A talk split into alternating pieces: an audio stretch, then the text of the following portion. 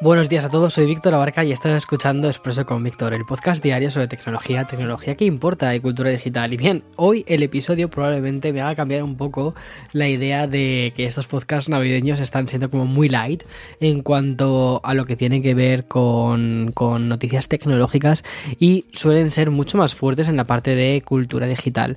Sin embargo, el episodio de hoy es un poco todo lo contrario, porque voy a hablarte de, las, de, los nuevos smartphones de Huawei y de Xiaomi, y también de, aparte de hablar de estos nuevos dispositivos, Michael Jordan ha entrado en el metaverso y en el mundo de los NFTs y demás cositas que quiero contarte, porque hay una noticia sobre TikTok que me parece muy interesante, muy relevante, y sobre todo que yo creo que muchísimos creadores de contenido que estaban diciendo, ostras, TikTok está yendo con velocidad de crucero, pues hay quizás hay que frenar un poco.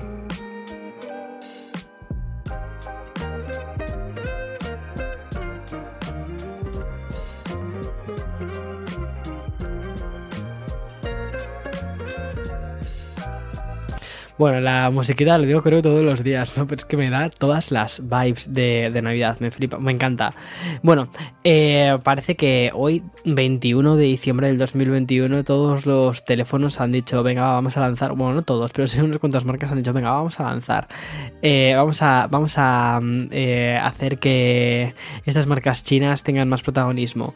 Y es un poco lo que ha sucedido, porque mm, hoy algunos fabricantes van a protagonizar algunas de las novedades en una especie de doble lanzamiento. Pero bueno, vamos a ir por partes. Primero voy a hablarte de Xiaomi, porque esta empresa va a lanzar el próximo 28 de diciembre lo que definen como su nuevo buque insignia, el nuevo 12. No lleva ningún naming diferente, no lleva un M ni nada parecido. Y es que parece que Xiaomi quiere ir directamente hacia los números, quiere hacerlo mucho más fácil. Si bien es cierto que no se conocen todos los detalles de este próximo smartphone, Xiaomi sí que se ha apresurado asegurar que mm, este 12 va a disponer del nuevo procesador de Snapdragon, el 8 de generación 1 de Qualcomm, del que ya te hablé una vez en Expreso con Víctor y además también te conté un poco de forma más pormenorizada en basin.com las cosas que traía. Bueno, pues parece ser que los rumores apuntan a una línea de teléfonos que va a incluir hasta cuatro modelos diferentes. Serán el 12, el 12 Pro, el 12X y el 12 Ultra me parece muy interesante porque siguen un poco como el naming tanto de los iPhone como también de los Samsung, ¿verdad? Es muy curioso. Además, quiero contarte, que tengo que recordarte, mejor dicho, que Xiaomi es el segundo fabricante de smartphones más grande de Europa. Eh, también eh, está en el segundo lugar. Eh, y este, el primer lugar, dirás que lo tiene, pues Samsung. Curioso. Entonces, me parece muy, muy curioso que hayan ido directamente hacia el naming de, Samsung. Bueno, y tras este anuncio eh, oficial de Xiaomi, quiero contarte uno no oficial de Huawei. O mejor dicho, no es oficial del todo, porque lo que ha hecho la compañía ha sido optar por un, por un modelo de, de presentación un poquito diferente. Lo ha hecho en la versión china de la revista Halspers Bazaar. Mira, lo que ha hecho ha sido publicar unas espectaculares imágenes que lo que hace es que conozcamos un poco más el diseño del nuevo P50 Pocket, que es el teléfono foldable plegable que va a lanzar la compañía. Lo que han hecho, tal y como ha informado desde el portal MyDrive de China, es este nuevo dispositivo de Huawei va, vendrá equipado con el procesador más potente de la compañía, pero va a llevar un, creo que son Kirins, ¿no? Que son eh, es un chip que en la presentación ha quedado un poco eclipsado literalmente por el diseño que tiene este nuevo dispositivo, que es bastante parecido al Samsung Galaxy Z Flip 3. Tiene un estilo, tiene un estilo, a ver, a mí personalmente me gusta más el Samsung Galaxy Z Flip 3, lo veo menos llamativo, lo veo menos, menos eh, brillante, porque es que, bueno, te he dejado las imágenes en basin.com, cuando lo veas vas a decir, ok, esto va destinado a un mercado muy muy específico, se nota muy claro el mercado al que va dirigido. Pero bueno, luego respecto a las cosas que lleva este teléfono plegable de, de Huawei, son dos pantallas. En la parte, bueno, la pantalla principal es una pantalla de 6,8 pulgadas de tipo Infinity y la otra, la exterior, es de una pulgada. Esta pantalla externa, además, va, se va, a tener como una especie de curvatura y nos va, a, nos va a permitir pues, comprobar notificaciones, consultar la hora, vernos, por ejemplo, cuando queramos hacernos un selfie. Se estima que tenga unos 4100 mAh y una carga de 60 vatios. Bueno, tiene muy buena pinta ese teléfono de, mm, de, Huawei. Veamos a ver si llega a más mercados. Y voy a pasar al sponsor de este, de este podcast. Bueno, después de haberte hablado de dispositivos, voy a dejar toda esa parte eh, de lado y porque quiero ahora hablarte de NFTs, pero también desde el prisma de un personaje que, que ha sido completamente imprescindible para entender la cultura pop del siglo XX y siglo XXI. Mira, dentro de los iconos que trascienden épocas y generaciones está, está él, porque cuando el COVID estalló y obligó al mundo a encerrarse, ESPN y Netflix se remangaron para acelerar el proceso de montaje de The Last Dance y el mundo se olvidó durante 10 horas en 10 semanas distintas que todo se haya parado ahí. ¿Y de quién estoy hablando? De Michael Jordan, quizás el deportista más popular e influyente de toda la historia. Y un Jordan que ha hecho su propio movimiento hacia los negocios relacionados con lo digital y también con lo, con lo virtual. Y es que Michael Jordan va a lanzar el próximo año una plataforma de NFTs.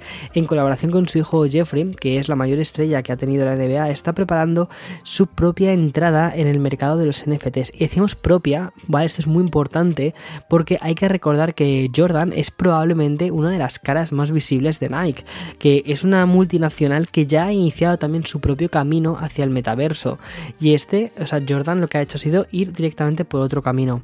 El deportista, que además elevó a la firma deportiva eh, en el imperio que es hoy en día con sus Air Jordan, fue la marca que además Nike ideó para que por aquel entonces, cuando la lanzaron, era jugador de los Chicago Bulls. Y hoy en día es ya una marca directamente que vuela sola con eso de Air.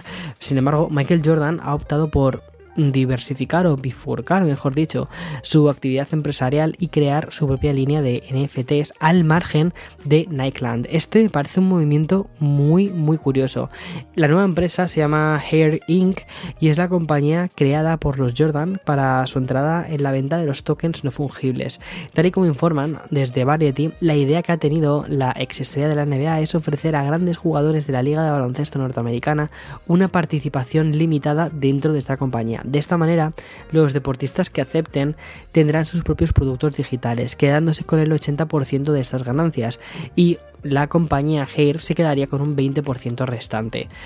Los activos digitales estarán formados por NFTs, pero no solo eso, porque también habrá experiencias inmersivas basándose en el metaverso, vídeos detrás de las cámaras, preguntas y respuestas en vivo y cuestionarios. Es como una especie de, metaverso, literalmente, de metaverso eh, creado para deportistas. Me parece me parece súper interesante cómo se están creando un montón de compañías ahora, ahora mismo. No sé cuántas van a terminar sobreviviendo, pero yo creo que hay muchas de estas que realmente se crean con el objetivo de ser compradas. Y al menos a mí, la de Hair Inc. me da la sensación de que va un poco por ahí. Curioso. Bueno, ya para terminar con este expreso, voy a ir con una noticia muy diferente a las anteriores y con unos tintes un poco tecnicistas. Recordarás que la semana pasada te hablé de Life Studio, que es la plataforma de streaming de TikTok en la que están, trabajando en ella. ¿no? Lo que querían era hacer una plataforma de, streaming muy al estilo de, de Twitch y que se busca un poco desbancar el reinado que tiene Twitch en lo que son los directos. Pero ya hay algunos problemas para TikTok, según han informado el medio protocolo y que además recoge The Verge, porque la compañía no cumplía con los requisitos de las licencias de OBS, que es un programa que todo el mundo que haga streaming sabe que es súper, súper, súper conocido, es como el estándar, y es un, es un programa de transmisión de vídeo en vivo y es gratuito y de código abierto, y es el que utiliza Left Studio de la plataforma, pero tal y como informan estos medios que te he contado, El problema en sí no es el uso lógico de un programa que se elige como código abierto, sino cómo lo está haciendo TikTok, la forma en la que lo están implementando, porque al parecer Live Studio es una especie de bifurcación ilegal de OBS, que como se comenta está utilizando OBS, pero lo que hacen es poner una interfaz de TikTok por encima. Según los requisitos de la licencia, TikTok debería mostrar la disponibilidad de un acuerdo con la licencia pública general GNU en la versión 2. Pero si continúan haciéndolo de este modo, OBS podría demandar a la compañía china.